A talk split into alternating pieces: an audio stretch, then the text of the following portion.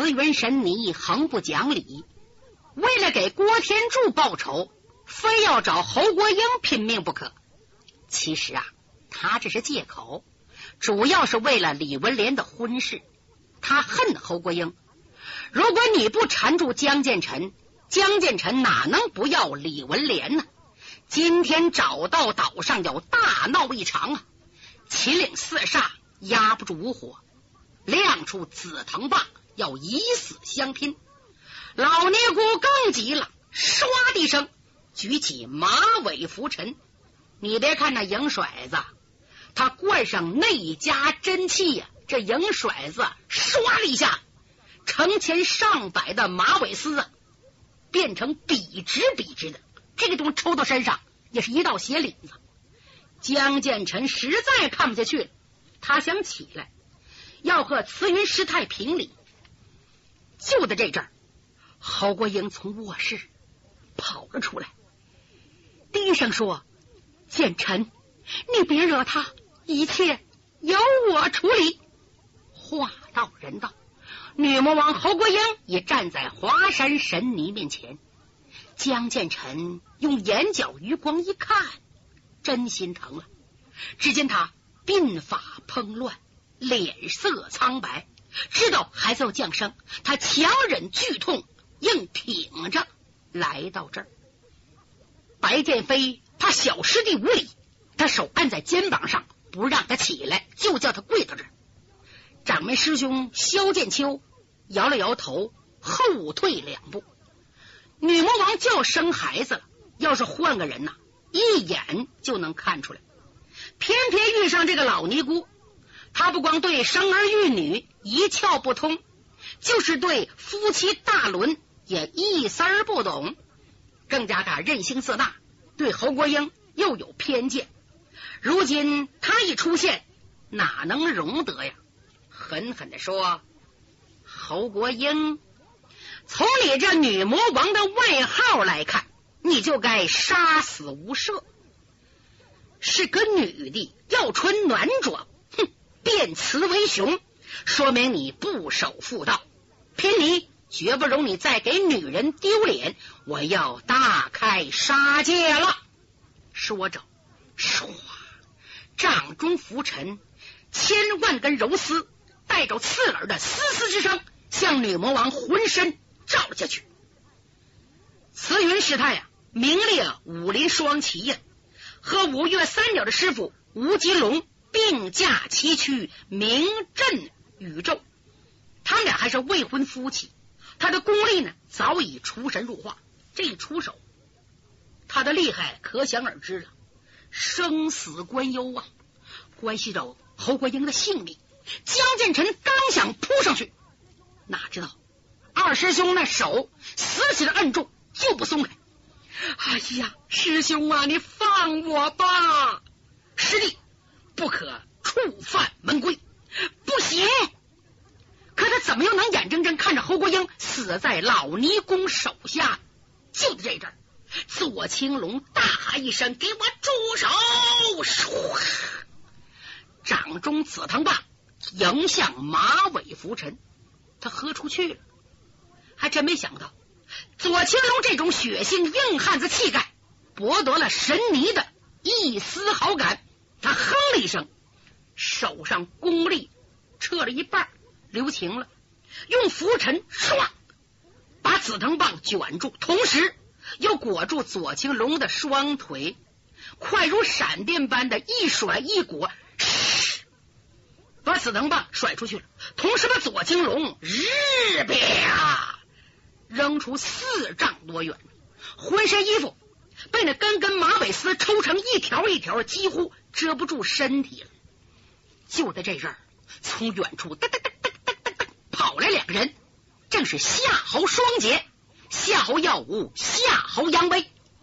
听丁丁说，老尼找茬，要和侯国英拼命。侯国英要生孩子，这怎么能行？故此冲上前去，挡住侯国英。呜！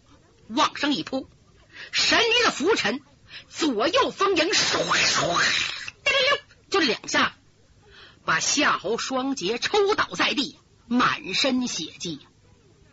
众人呢这阵才注意，女魔侯国英几次想上去没有冲上去，原因是啊，蓉儿抱住双腿死不松手。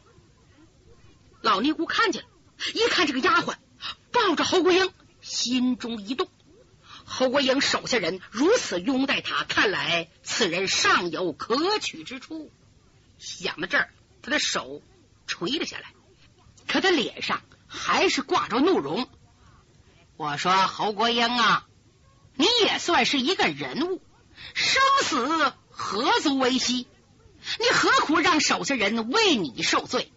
只要你答应我两个条件，我可以免而一死。”侯国英看了一眼跪在地上的江建成，再扫了一眼自己几个带伤的部下，然后目光停留在自己那高高隆起的肚腹上，脸色惨白，苦笑了一声：“老安主，什么条件？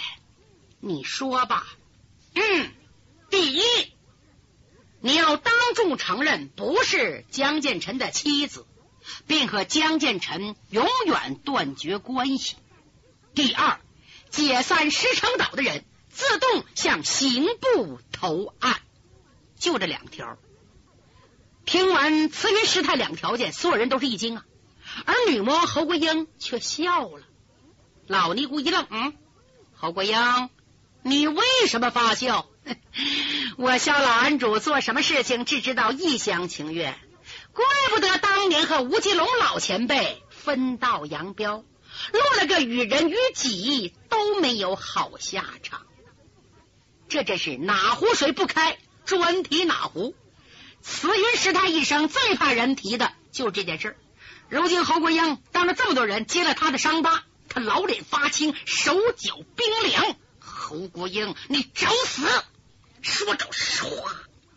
拂尘向侯国英抖了过来，江建成急了，就觉得眼前发黑，猛觉得二师兄的手离开了肩头，突然收回来，他一激动，闪电般噌窜了过去。他忘了手中啊是宝刃，是一个切金断玉的乌龙剑，剑光唰迎向浮尘，一用力就听。再看老尼姑的马尾拂尘呐，被削的一根蚂蚁子也没了，光剩个杆儿了。江建成一看，已经惹了祸了，怕也没用了，索性把心一横，挡在侯国英面前，扭头说：“蓉儿，快保护你家岛主逃命去吧。”侯国英，你走。我，侯国英，你走不走？你胆敢不听我江建成的？咱们俩就一刀两断，你给我走！慈云大师气疯了，他怎么也没想到江建臣竟敢以小犯上和自己动手，更想不到江建臣护着女魔王侯国英，他心里根本没有我的徒弟李文莲呐，更没想到江建臣竟会有这么高超功力，是一剑就断尽了自己灌足内力的。一捧浮尘，他恼羞成怒，唰把浮尘杆扔了。是啊，不扔没用了。他以掌代剑，施展出华山绝技——回风五柳四十九招。萧剑秋、白剑飞虽然生他的气，可也觉得小师弟做的过火了，一提高喊：“剑臣，不许还手，快退下！”江建成明知还手对招必给掌门师兄带来麻烦，想抽身而退，又不甘心，心想：我师傅活着就受老尼姑你一辈子气呀，到我这儿还受气呀？我不受了，也叫你明白明白，吴吉龙的徒弟不好惹。我们不是怕你，是让着你。我师傅当年也并非怕你。主意打定，不但不退走，反而跟他周旋起来。不过也没还手，只施展移形换位轻功，利用穿行躲闪，只求保身不求伤敌，和老神尼游斗起来。练武人呐，最忌个气字。常言说一气三分迷呀。江建成两次黄山苦修，达到二十年之久，功夫非凡。老尼姑这一生气，那功夫就差多了。被江建成一一的闪开，老尼姑这才知道不妙。四十九招已用了四十招，只剩九招了。再看江建成，还是青山漂浮，进退自如。老尼姑心里明白呀，要是四十九招都使完了，再伤不了江建成，这老脸往哪儿搞？华山派将名声扫地。萧剑秋也怕事情闹大，他想暗示小师弟啊，挨他两下，给他个面子。又怕老尼姑痛下死手，把小师弟打伤打残，正举棋不定。他突然发现，小师弟江建成躲躲闪闪，渐渐把老安主引到岛子的后面。这阵啊，夕阳西下，淡黄色余晖洒在蓝色海水上，翻腾着点点金浪。萧剑秋想。我小师弟在师傅和我的熏陶下豪爽率直，心里不藏半点奸诈。他为什么把老尼姑引到这儿了呢？一看岸边到处是礁石啊！他细一看明白了，原来侯国英没走，和他的部下往岛子后边退。江建成为了躲避神尼进攻，不知不觉也跟着退。老尼姑追，众人就这样来到岛子后边。萧剑秋正不知道怎么解决好，突然发现侯国英啊往海边去，渐渐的登上海的礁石。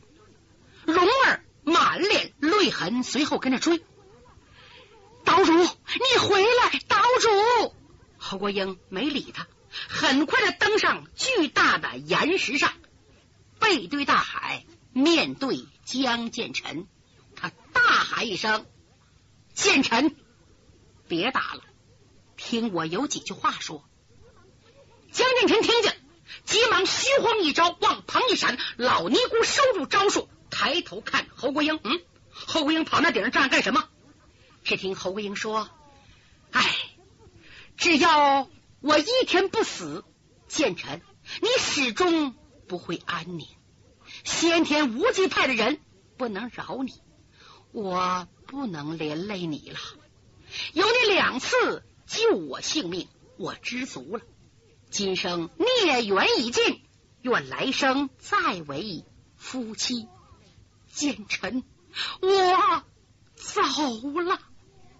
说着，身形艰难的转过来，头朝下，脚朝上，唰。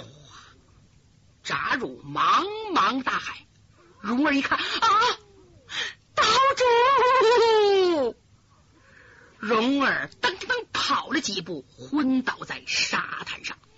江建成像疯了一样，一直往海边跑。再看所有人全都扑过来了，包括慈云师太、萧剑秋、白剑飞也都来到岩石上。大家登在石头底上，往下边一看。呀不寒而栗呀！这块是陡峭悬崖，立陡立陡，像刀削一样，没有落脚之处。下边是滔滔江水，再也看不见侯国英的影子。侯国英啊，大概感到江建成舍身相护，又知道自己罪孽深重，师门和皇上不会饶他。为了让心上人摆脱困境，决心一死了之，选了这么个奇险地方跳去。更可怜的是，连腹中胎儿也一起葬身于府，还没有看一眼生身父母，就离开这茫茫人间呐！江建成当时啊，就觉得头重脚轻，气堵咽喉，昏过去了。他的二师兄白剑飞一把把他抱住，这回慈云师太啊也傻了，他万没想到是这么个结果。也觉得做法太狠毒了。他看看萧剑秋，看看白剑飞，又瞧瞧岛上的尊族，一言不发，噌跳下岩石，往岛外跑。萧剑秋是陪着慈云来的，他走了，萧剑秋也不能在这儿待呀。再说侯国英刚死，岛上五万人呢，非和他们玩命不可，快走吧！他给白剑飞使个眼色，白剑飞抱着江建臣，随后追赶慈云师太，来到海边，上了船。这个船是他们来的时候带来的，离开了茫茫大海。就这样，他们谁也不说话，一直到了对岸，众人这才弃舟登岸。回京的路上，白剑飞多方劝解。只见江建臣只是默默不语。掌门人萧剑秋啊，怕师姑骂大街，小心陪着。奇怪的是，一贯蛮横不讲理的华山申尼一路上安静的出奇，一点儿也没有惹是生非。到了京城，老安主只说了一句话，叫文莲离开刑部，速回华山。说完，他走了。和江建成的婚事。他也不好意思开口了。慈云师太走后，萧剑秋等师兄弟三人来到驸马府，见了五凤楼和李明等小弟兄。白剑飞含着眼泪告诉他们侯国英坠海身亡的噩耗。五凤楼流下了眼泪，唯独缺德十八手李明却一言不发。白剑飞瞪他一眼：“李明啊！”平时大家恨侯国英入骨，可是你经常称赞他的才智。如今他死的这么凄凉，大家都伤心难过，你连个眼泪疙瘩都没掉，真不知道你安的什么心。嗨，人死不能复生啊，流泪他也不知道，何必跟自己过不去呢？不过他这一死啊，与我们可大大有利呀。第一。我师傅可以在皇上面前交差了。第二，文莲师姑可以脱离牢狱之灾。这第三嘛，李明只说了第三俩字儿，停下了。白剑飞说：“第三怎么了？你怎么不说了？”呃，侯国英经常说，只有我的鬼主意能对付了他的才智。他一死，哎，我就没活干喽。萧剑秋狠狠的瞪了李明一眼，吓得李明一哆嗦，赶紧把头低下。就在这阵，老驸马冉兴闻讯赶来，萧剑秋又详细把石城岛的事说了一遍。冉兴听罢，感慨万端呐！哎，一个人呐，真正是盖棺方能定论。侯桂英虽然叛逆朝廷，但是他有可取之处。他敢抗满清虎狼之师，嗯，容我禀明圣上，对他的母亲客氏从宽处理。老驸马说到做到，真就进宫了。平时进宫畅通无阻，他知道崇祯呐轻易不离开乾清宫，所以过了三大殿，来到乾清宫门。哪知道刚到门前，被个侍卫给拦住了。老驸马急了。本宫乃圣上近亲，胆敢拦我进宫，这还了得？闪开！嘿 嘿老驸马，千岁息怒，这个是万岁亲自口谕，严守宫门，不论任何人，一律不准入内。不然的话，吓死我也不敢拦千岁您的大驾呀！好，冉兴暗暗称奇呀。皇上今天怎么了？会见什么人？还是筹划国家大事？他正百思不解的时候，就听乾清宫内唰唰唰唰唰响起一阵脚步声。听声音呢，还不是一个人走路，很多人。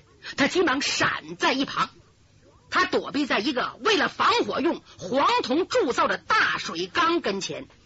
乾清宫门里走出三个人，年龄啊都在七旬开外，都是威猛老人。第一个。